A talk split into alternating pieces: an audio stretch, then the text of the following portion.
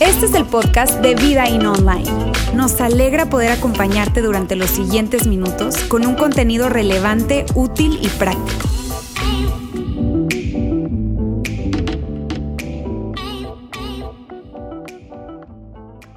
Qué gusto me da saludarles a todos, la verdad. Qué alegría verles. ¿Cómo se sienten hoy? ¿Cómo están? Yo espero que estén al menos la décima parte de como yo me siento hoy.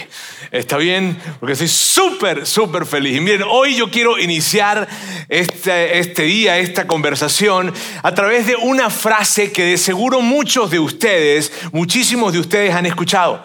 Estoy seguro que, de hecho, todos habrán escuchado este tipo de frase. Bien, y esta frase es la siguiente. Hay dos tipos de personas en el mundo. Y luego de este tipo de declaración, cuando tú escuchas esto, hay dos tipos de personas en el mundo, luego, ¿verdad? Viene algo, ¿cierto? Y normalmente lo que viene son dos grandes eh, categorías de personas en las que nosotros queremos agrupar a todo el mundo en esas dos categorías. Y obviamente es una gran simplificación, pero hay una sobresimplificación probablemente. Pero el asunto con estas grandes simplificaciones o sobresimplificaciones es que nos ayudan a recordar, nos ayudan a, son muy memorables, nos ayudan inclusive a detenernos, a reflexionar, ¿verdad? Y como estas hay un chorro, hay dos tipos de personas en el mundo, los que le echan ganas y los que no. Hay dos tipos de personas en el mundo, los que suman o los que restan, los que agregan valor o los que te quitan valor, los que, los que eh, son talentosos o los que se atreven, este, los protagonistas o los espectadores ¿sabes? Entonces siempre hay como esas dos grandes categorías en las que colocamos y los padres de esas categorías que se colocan es que de una u otra forma te ayudan a colocarte a ti o te obligan de alguna forma a colocarte en uno de esos dos lugares. ¿Cierto? Cuando consigues ese tipo de declaraciones, hay dos tipos de personas en el mundo y tú dices, ok, a ver, ¿cuál de las dos? ¿En cuál de las dos estoy yo? ¿Cierto? Y entonces tú quieres estar en los que sumen en lugar de que los que restan. Quieres estar en los que agregan valor, no en los que lo quitan. Quieres estar en los protagonistas, no en los espectadores. Quieres estar inclusive cuando se habla, y esta fue una frase, imagínate, son tan memorables que esta fue una frase que a mí me dijeron hace muchísimos años, hace unos, no sé, 25 años probablemente que me la decía un amigo, y él me decía, Roberto, el mundo es el mundo es así. O sea, hay solo dos tipos de personas, los talentosos o los que se atreven. Y, ante ese tipo de, de, ilustración, que definitivamente los talentosos no está mal, tú no quieres estar del lado de los talentosos, porque tú entiendes que los talentosos, el talento no es suficiente. Necesitas estar del lado de los que se atreven, porque los que se atreven, independientemente de que haya talento o no haya talento, te vas a atrever, vas a iniciar, vas a empujar, vas te, vas a arriesgar, te vas a, te vas a aventar, ¿sabes? Entonces tú quieres estar de este lado. Ahora, ese tipo de reflexión vienen cuando tú te ubicas en ese tipo de expresiones. Porque lo poderoso de estas expresiones, uno es que son memorables y otro es que te llevan de alguna manera a ubicarte en alguna de esas dos categorías de personas que se están expresando en esta frase. ¿Cierto? Ahora, para, para, efectos del día de hoy, ¿ok?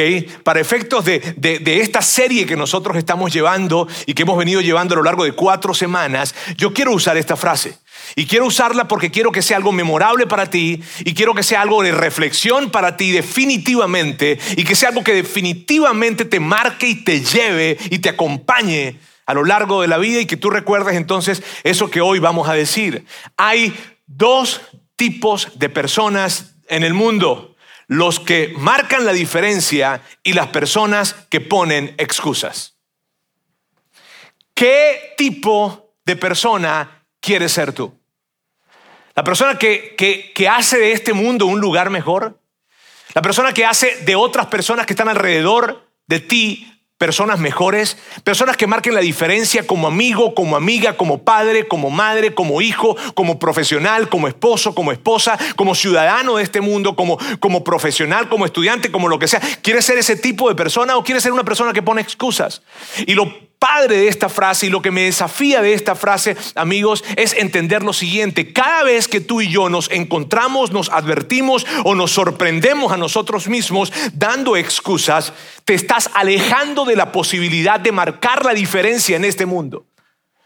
Cada vez que tú pones una excusa, sea cual sea, te estás alejando de la posibilidad de marcar la diferencia en este mundo. Y por eso esta frase me gusta, porque yo quiero que esa, esa frase tenga un efecto en ti y tenga un efecto en mí. Y que yo pueda entender, hay dos tipos de personas en este mundo, los que marcan la diferencia y los que ponen excusas. Y tú y yo queremos ser parte de los que marquen la diferencia. Y, que, y que podamos dejar a este mundo mucho mejor de lo que nosotros lo encontramos. De alguna manera. Tú quieres ser esa persona. Entonces, cuando tú entiendes esto y cuando tú abrazas este tipo de reflexión, tú entiendes, cada vez que estoy dando excusas, cada vez que me consigo a mí mismo o a mí misma dando excusas, lo que estoy haciendo es que no estoy marcando una diferencia, ni la voy a marcar. Y yo no sé cómo tú te sientes cuando alguien de repente te presenta en algún escenario, ¿verdad? O en alguna conversación o en alguna reunión. Aquí está mi amigo Pedro. Él no marca ninguna diferencia. No se siente bien, ¿cierto? Ahora, fíjense bien. Hoy, amigos, estamos terminando esta serie de cuatro semanas que ha sido espectacular. Y que si es la primera vez que tú estás con nosotros eh, el día de hoy, en este año, yo quisiera rápidamente decirte de qué se ha tratado esta serie. Bien, y hacerte un rápido resumen de lo que se ha tratado esta serie. Hemos llamado a esta serie muros de papel, muros de papel. Y le hemos llamado muros de papel porque hemos dicho que las excusas son muros de papel. Las excusas son muros de papel, son cosas que nos decimos a nosotros mismos y que le decimos a otras personas, pero que principalmente nos decimos a nosotros mismos. Y nos las decimos, nos las decimos y nos las decimos tantas, pero tantas veces que lo que sucede es que esas excusas terminan convirtiéndose en razones, terminan convirtiéndose en razones. ¿Sabes? Eso es lo que pasa. Las decimos, las decimos, las decimos, las decimos. Y el tema es que a lo lejos parecieran que son muros, híjole, sólidos, ¿sabes? Y, lo expresamos de esta manera. Son razones de peso, son razones sólidas, son razones reales. ¿Está bien? Y decimos eso. ¿Está bien? De lejos parecieran muros impenetrables. Pero cuando te acercas, cuando empiezas a revisarlas, cuando empiezas a platicar acerca de ellas, cuando empiezas a cuestionar eso, te das cuenta que no, que no, que no, que, esto lo que es es un muro de papel. Y tú dices, órale. Esto lo que es es un muro de papel. Es una excusa, solo que son excusas disfrazadas de razones. Y que para ti, para mí, sin darte cuenta, y esto no tiene que ver con un mensaje hipermotivacional, no, esto es la realidad de la vida.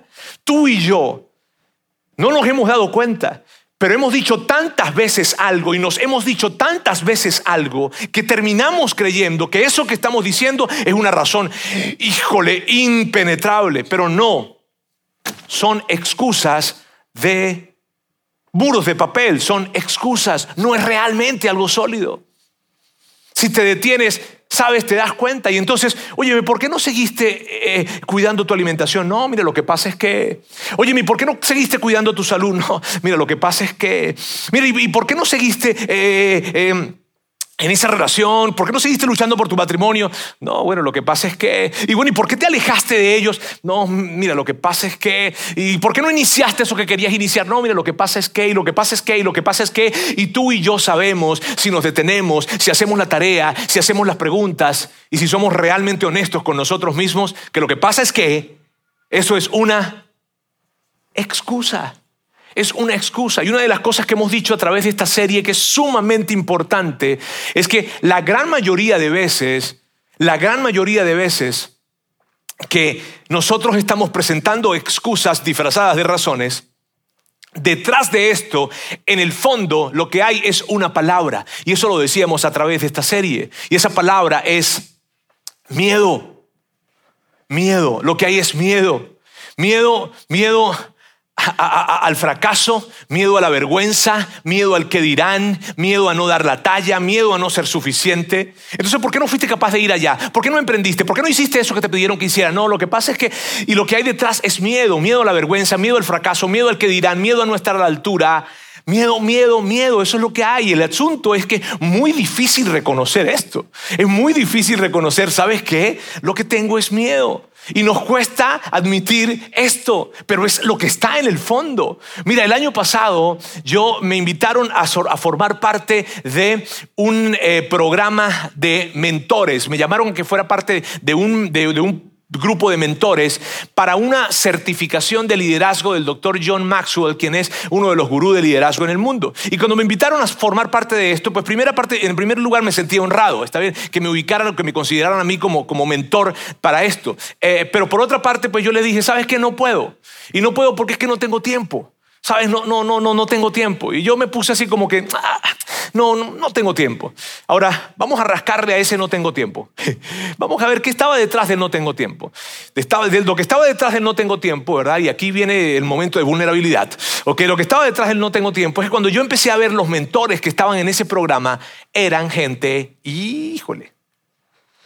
O sea, eran personajes.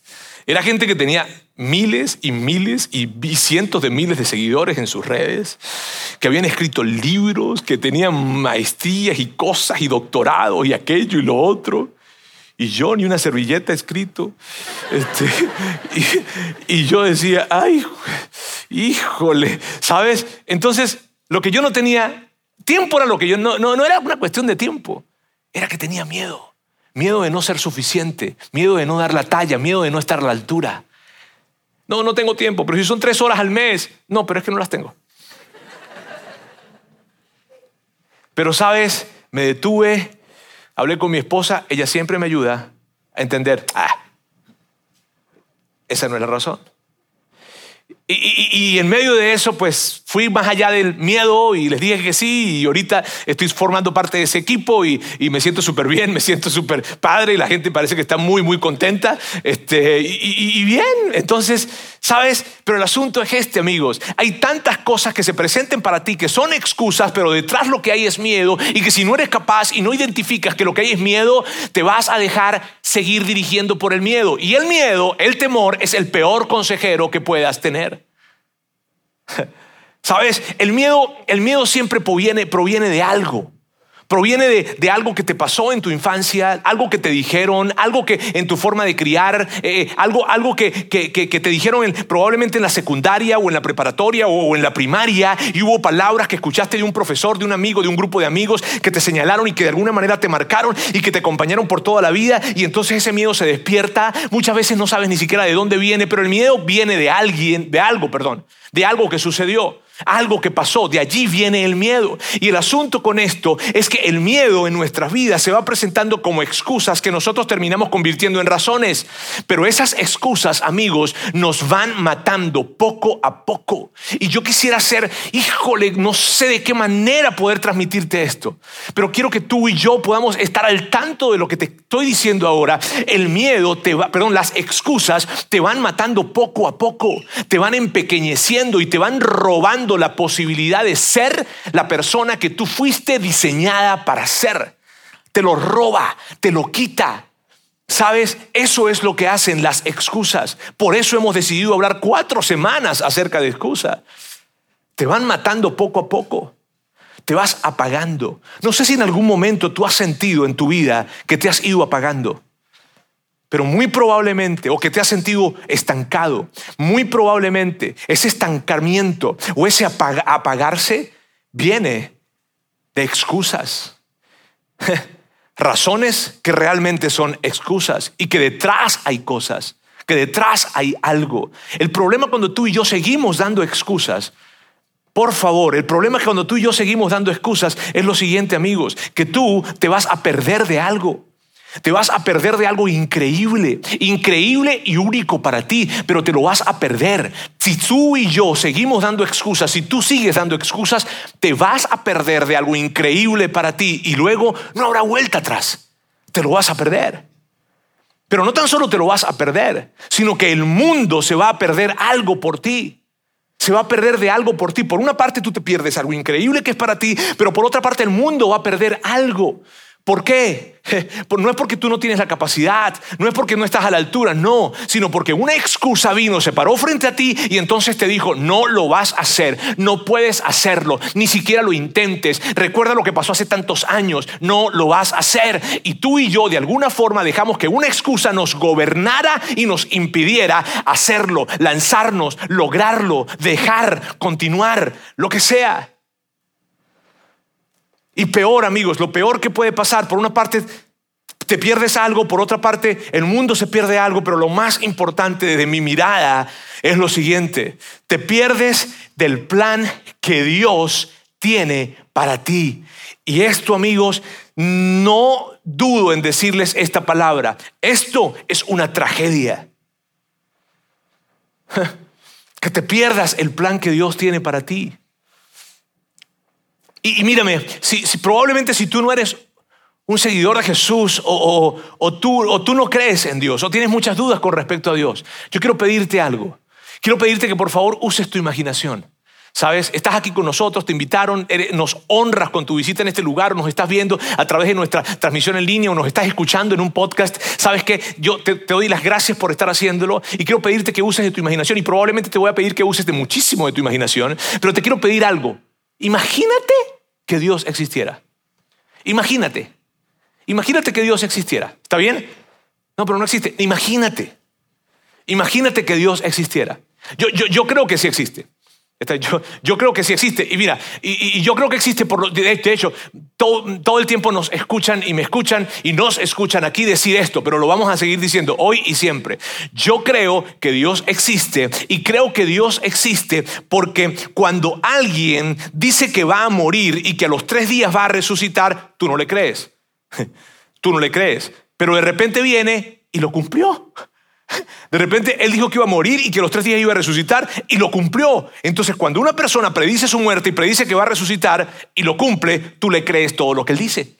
Y Jesús es esa persona. Él predijo que iba a morir y predijo que iba a resucitar los tres días y lo cumplió. Y él, Jesús, dice que Dios sí existe.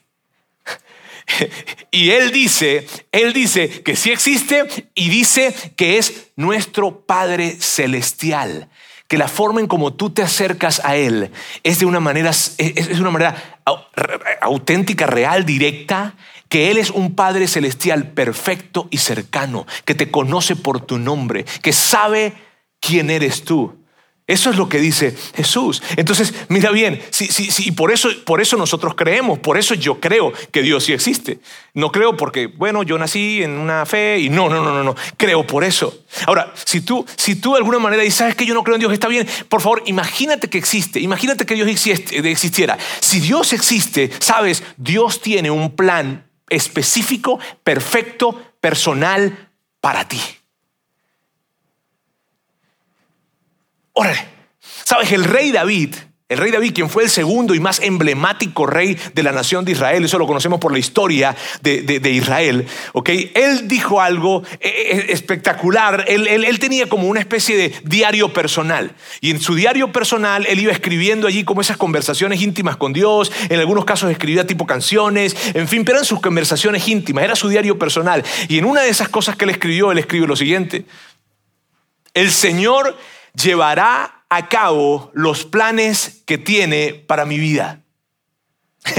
y me, me, me encanta esto, amigos. ¿Por qué? Porque David vivía convencido de que Dios tenía planes para él y él decía, Dios va a llevar a cabo los planes que tiene para mí. Me encanta la seguridad de David, porque yo me quiero montar sobre esa seguridad. Y entonces yo decir, ¿sabes qué? Dios va a llevar a cabo los planes que tiene para mí. Y yo sé que así va a ser.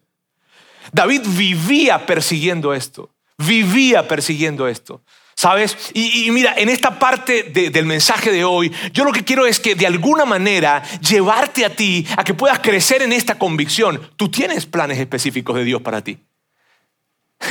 Y yo, yo, eh, eso es lo que quiero en esta parte del mensaje. Y por eso estamos leyendo acá y por eso voy a leerte algo que escribió otra persona más.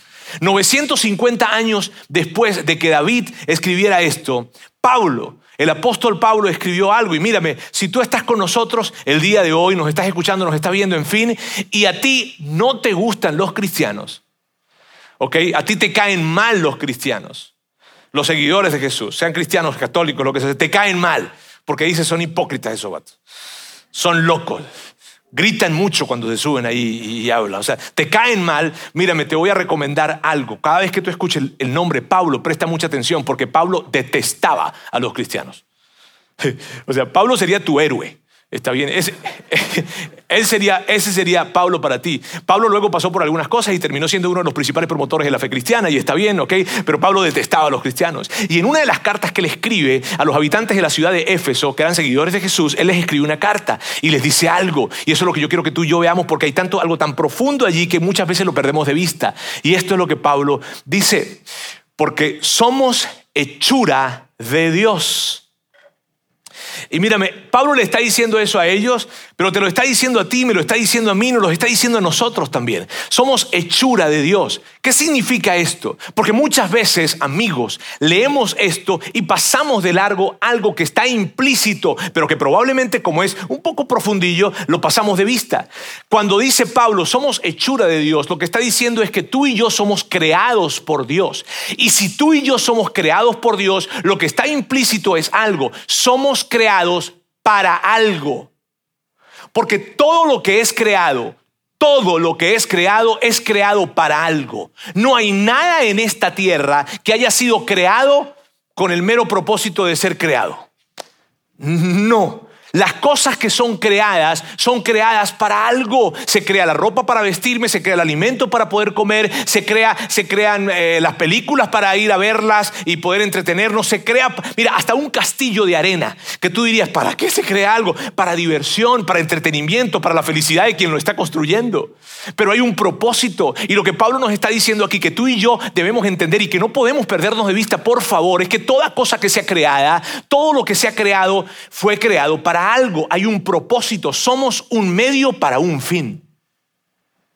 Eso es lo que filosóficamente está, está, implícito aquí. Entonces cuando tú dices, cuando Pablo dice somos hechura de Dios, él está diciendo fuimos creados para algo. ¿Sabes? Y empieza a levantarse nuestra conciencia de que, híjole, yo fui creado para algo. Yo fui creado para algo. Y eso es lo que yo quiero pedirte a ti, de que tú te conectes con esto.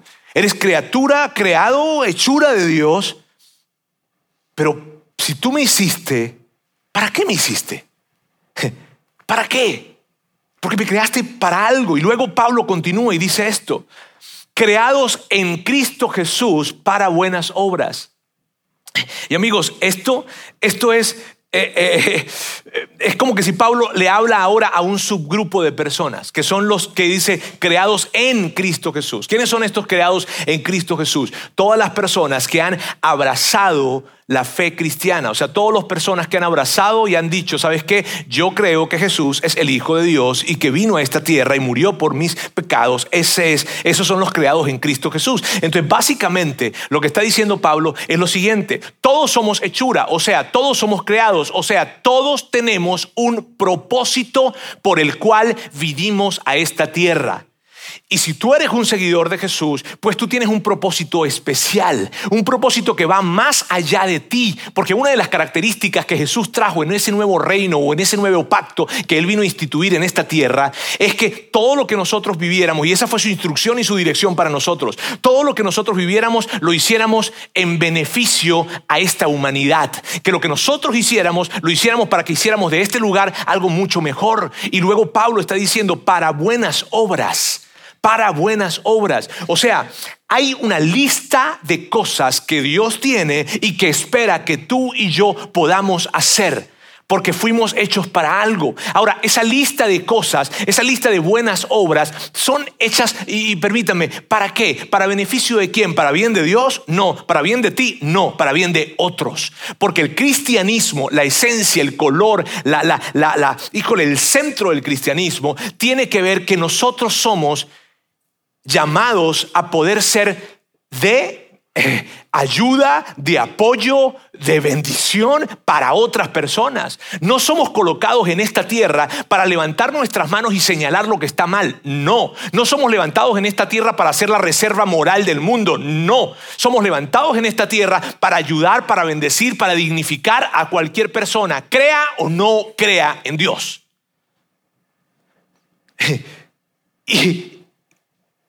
Y, Pablo está diciéndonos esto. Ahora luego Pablo, Pablo termina esta parte de una manera espectacular. O sea, lo termina de una manera increíble. Este texto, él dice esto. Él dice, las cuales Dios dispuso de antemano a fin de que las pongamos en práctica. O sea, amigos, Dios ya lo tenía planeado. Y si tú estás acá, y si tú estás en este lugar, y si tú estás en este mundo, no fue por accidente. No es porque eres el pilón, no porque no estaba planeado, no porque es bueno mi papá, mi mamá o no. No fue que fue una equivocación, no. Probablemente fue una equivocación para tus padres, pero para él no. Hay una razón. Él lo planeó de antemano. Sabes, esto es increíble. Esta palabra que lo planeó de antemano está cañón. Dios lo planeó de antemano y hay, algo, hay algo específico para ti. Amigos, yo estoy convencido, permítame decirles, convencido de que Dios tiene un propósito específico para cada uno. Tiene un propósito para mí y yo quiero vivir según ese propósito. Y es algo que yo a mis hijos, desde que eran pequeños, se los he dicho. Se los he dicho una y otra vez. Estaban pequeños y ni sabían lo que estaban diciendo, pero yo les decía, repitan detrás de mí. Y, yo les decía, repitan, repitan, desde que estaban pequeños, desde que estaban pequeños, yo les decía, le decía a Antonella y le decía a André, a ver, esta es la oración que vamos a hacer. Dios, muéstrame tu plan para mi vida.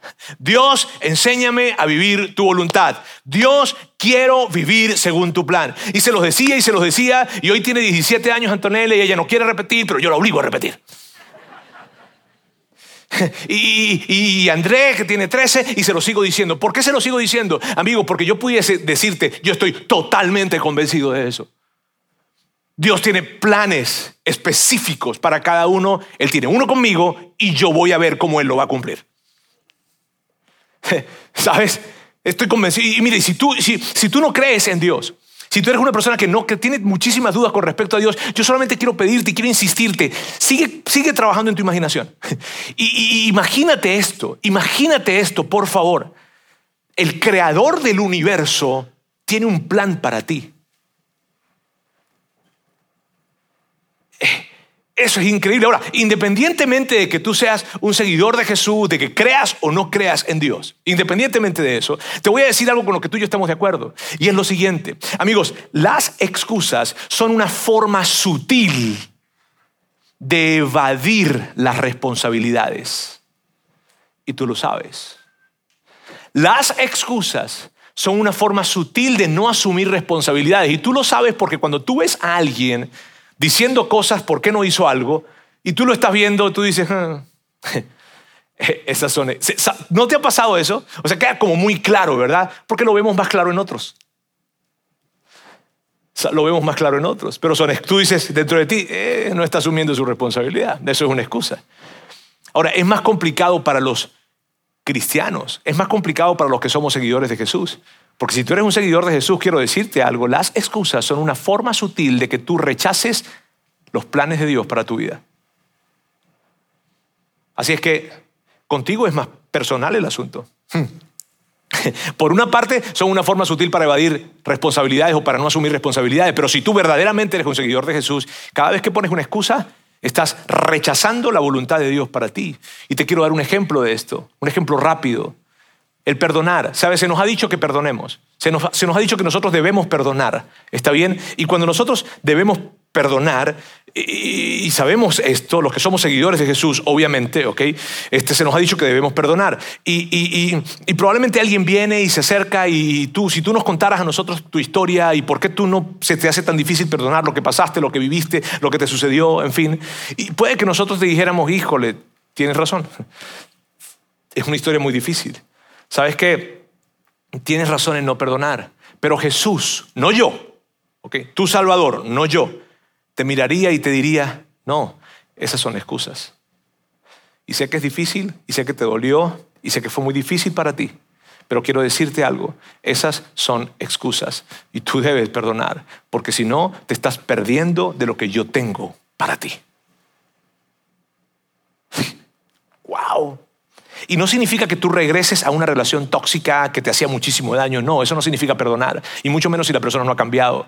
Está bien, significa de que tú puedas llegar a decir, voy a perdonar. Y de esa manera te estás liberando para poder ir al siguiente paso que Dios tiene para ti, que es un lugar de vida plena y no un lugar en donde estás en este momento que la falta de perdón te tiene atado. Y ese es un ejemplo. Ahora yo quiero hoy, con el tiempo que me queda, darles cinco pasos, cinco pasos que voy a darles para que todos podamos realmente salir adelante con este tema de las excusas. ¿Están conmigo? Ok, y aquí lo vamos a ver acá. Cinco pasos, y aquí dice cinco pasos no tan fáciles. Sí, sí, porque cada vez que tú lees ese tipo de, listas, ¿verdad? cinco pasos, tres pasos, cuatro pasos, diez pasos, es como que representan algo de que, ah, mira, qué fácil es. No, no es fácil. Cinco pasos no tan fáciles para derribar muros de papel que te están impidiendo avanzar. Y, esto valga, valga el momento de decirlo nuevamente. Saben, cuando tú sientes que de alguna manera no estás avanzando, estás atascado, estás allí, lo que está pasando muy probablemente es que hay excusas. No te estás dando cuenta, pero hay excusas que te tienen mm, estancado y no te dejan avanzar en tu salud emocional, en tu salud relacional, en tus logros, en lo que vayas a, a emprender o hacer. Y quiero decirte algo. Antes de decirte los cinco pasos, va a ser incómodo los pasos que vas a escuchar. Si tú, si tú los, lo, más que incómodo cuando los escuches, incómodo cuando los hagas. Va a ser incómodo te va a doler, probablemente te va a doler. Míreme bien, amigos, les va a doler, pero yo les puedo asegurar y les, puedo, les, quiero rogar, por favor, recorran estos pasos. Porque si hay algo que yo sueño, que yo anhelo de verdad, es que ustedes puedan recorrer un camino en el que puedan alcanzar a hacer todo lo que ustedes fueron diseñados para hacer. Pero las excusas no se los va a permitir. Y cuando tú recorres estos pasos y empiezas a hacerlos, por más dolor que esto representa, y empiezas a hacerlos y empiezas a vivirlos realmente, lo que va a pasar es que vas a descubrir cosas en ti. Y hay algo curioso que sucede. Cuando tú descubres esas cosas, probablemente te acercas a otras personas para decirles, mira lo que descubrí. Ahora, no, esperas que ellos no esperes, por favor, que ellos se sorprendan. Pero cuando tú se lo digas, ellos van a decir, yo lo sabía. ¿Está bien? Ok, listo con esa aclaratoria. Vamos a empezar entonces con esos pasos. Y el primero es este, identificarlas.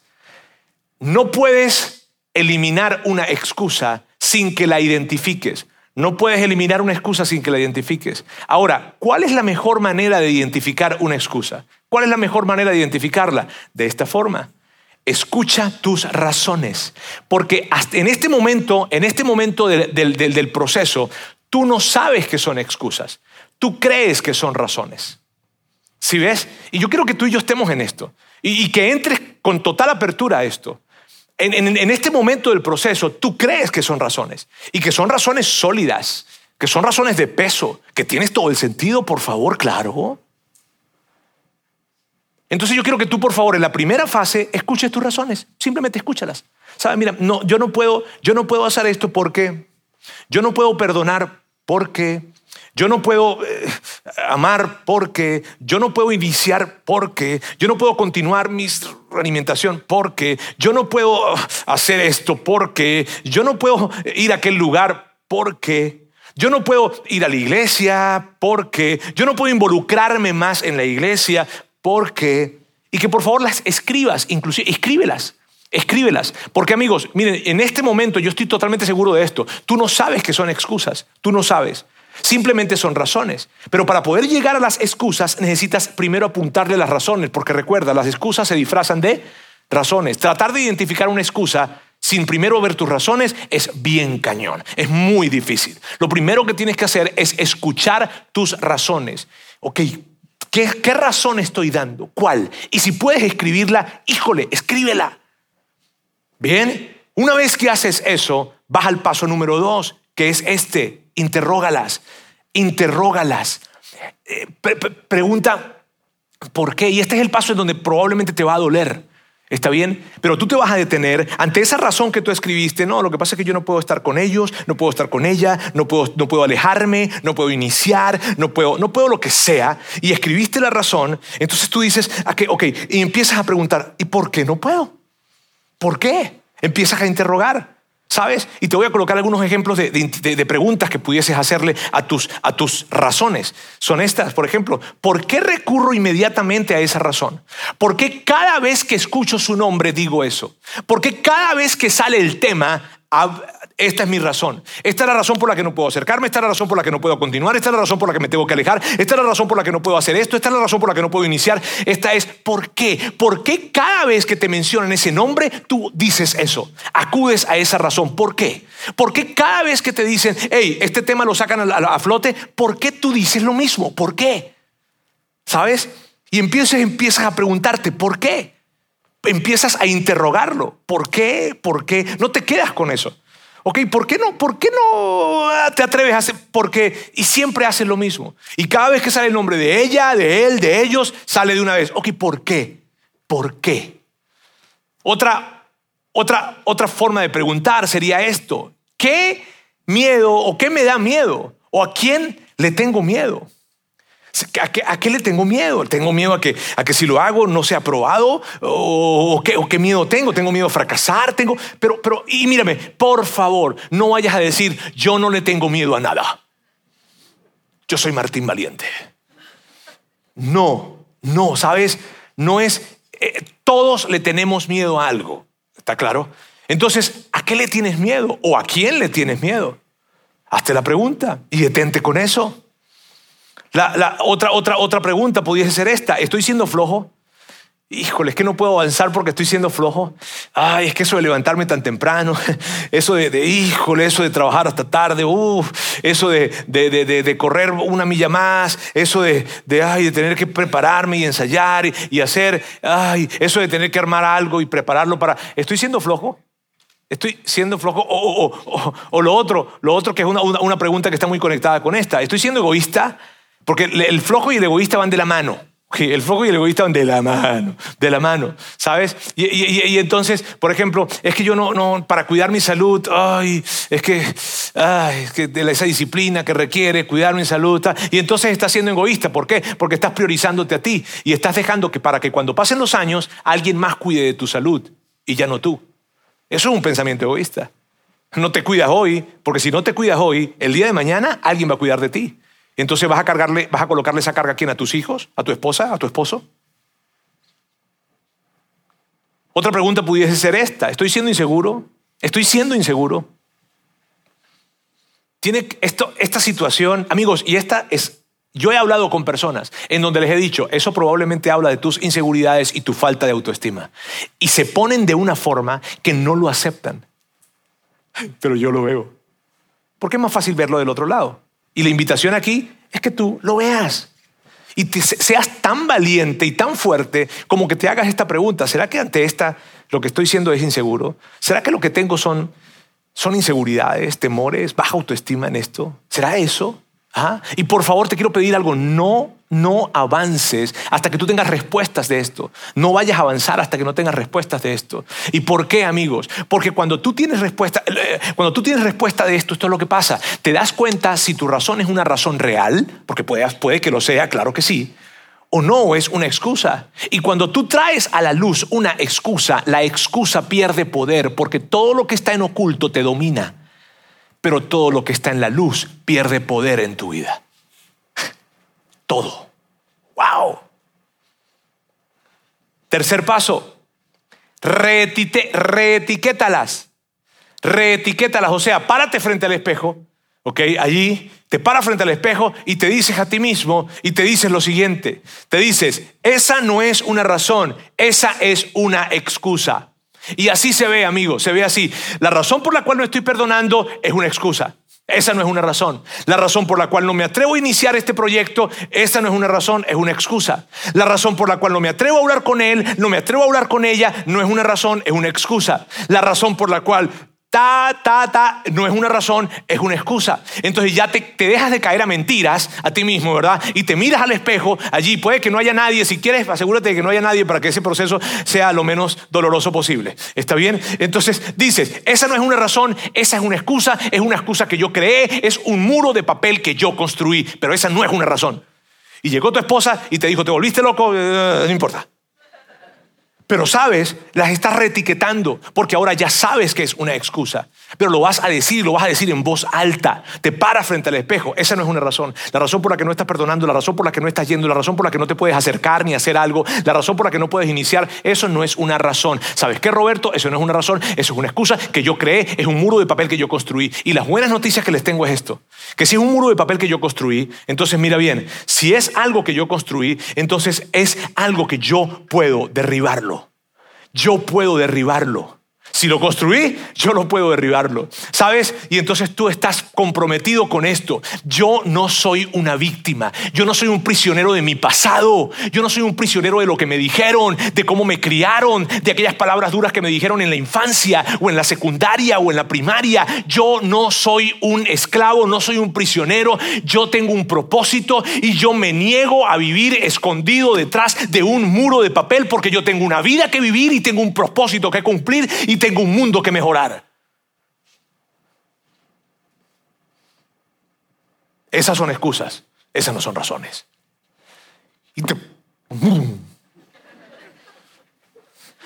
Cuarto paso, responde a la pregunta, ¿qué pierdo si sigo poniendo excusas? ¿Qué pierdo?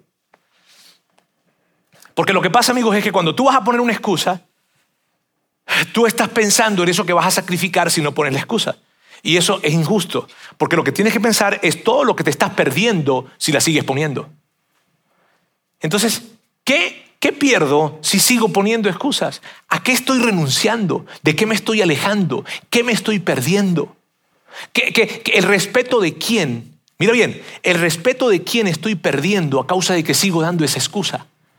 ¿Qué aprendizajes, qué oportunidades, qué experiencias me estoy perdiendo? Y sabes qué es lo increíble? Que cuando tú empiezas a hacerte esta pregunta y te detienes con seriedad, con disciplina, porque entiendes que esto es lo que te está impidiendo avanzar y tú quieres avanzar y haces esta tarea, te vas a descubrir algo. La gran mayoría de las veces descubrimos esto, que el precio, amigos, es demasiado alto. El precio es demasiado alto.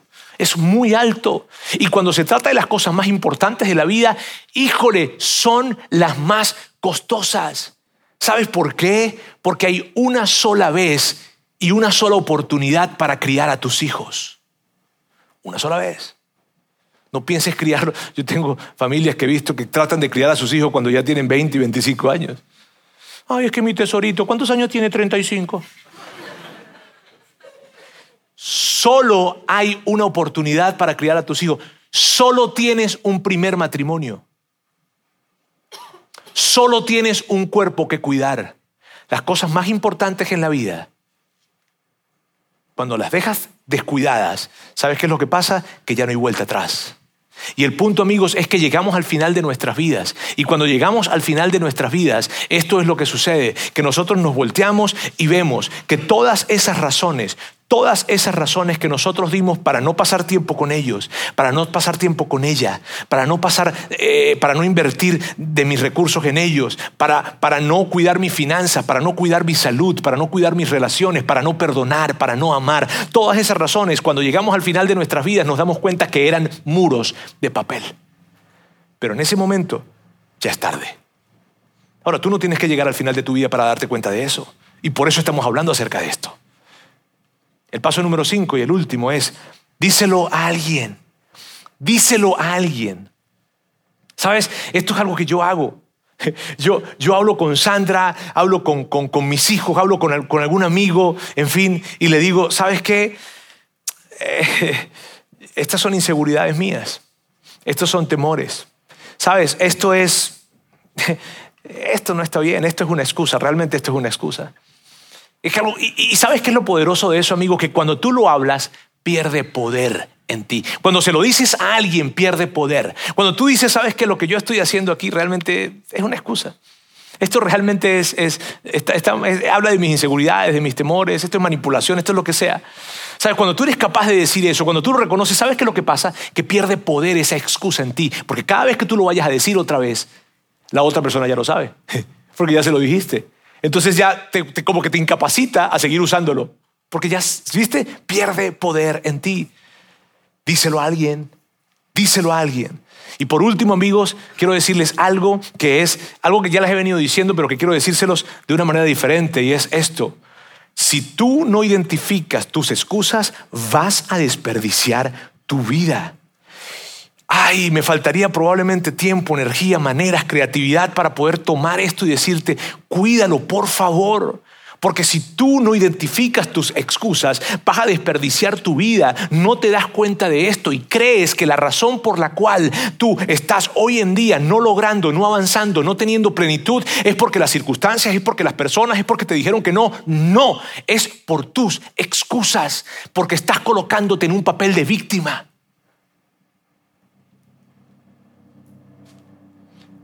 ¿Sabes? Identifícalas.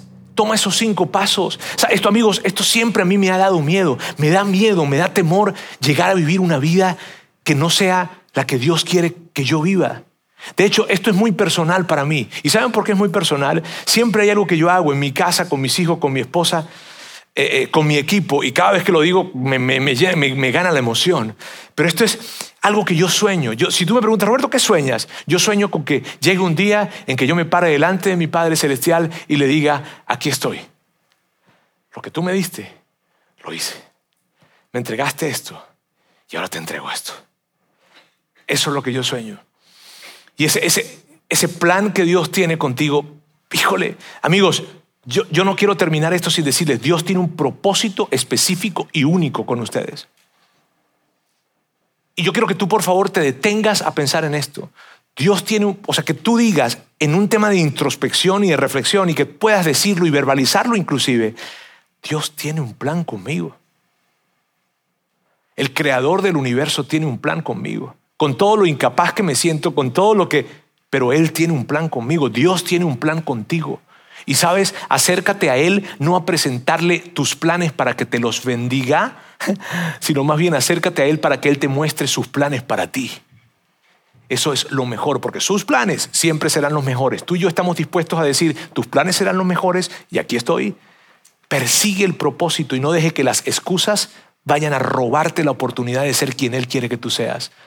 Amigos, vamos a terminar orando el día de hoy, pero antes de, tener esa oración, quiero colocarles aquí en pantalla una oración que de algunas maneras nosotros te la hemos presentado. No son palabras mágicas, sino simplemente es una forma de guiarles de alguna manera en una conversación con Dios. Y esta es la oración. Dios, oh Padre Celestial, quiero verme como tú me ves para poder ser quien tú me diseñaste para ser, para el bien del mundo y de la gente alrededor de mí. Sabes, esto Dios, ayúdame a verme como tú me ves. Híjole, si nosotros nos vemos como Él nos ve, te vas a sorprender. Y cuando tú eres capaz de verte como Dios te ve, tú vas a poder ser lo que Él quiere que tú seas. Para ayudar a este mundo y para ayudar a otros. Dios, quiero darte muchísimas gracias el día de hoy. Gracias por la oportunidad que tú me das y que tú nos das a cada uno de nosotros de poder darnos cuenta probablemente qué es lo que nos ha venido deteniendo, qué es lo que nos ha impedido avanzar, qué es lo que nos ha impedido seguir dando pasos, avanzar, estar en este momento estancados. Dios, gracias, porque de alguna manera hubiese sido muy diferente para nosotros entender que eran las excusas lo que nos tenía así. Creíamos que eran razones, pero ahora nos damos cuenta que no son razones, son excusas disfrazadas de razones. Ayúdanos Dios a poder identificarlas, ayúdanos a poder interrogarlas, ayúdanos a poder reetiquetarlas, a ver de lo que nos estamos perdiendo y definitivamente a conseguir a alguien con quien podamos compartirlo para mirar hacia adelante, romper estos muros de papel y seguir adelante persiguiendo lo que tú tienes con nosotros. Te doy muchísimas gracias porque ese es nuestro compromiso y vamos a ver cosas increíbles en este año a partir de que nos deshagamos de esas excusas, de esos muros de papel. En el nombre de Jesús. Amén. Sigue conectado a los contenidos de Vida In Online a través de nuestro sitio web y de las redes sociales. Muy pronto estaremos de vuelta con un nuevo episodio.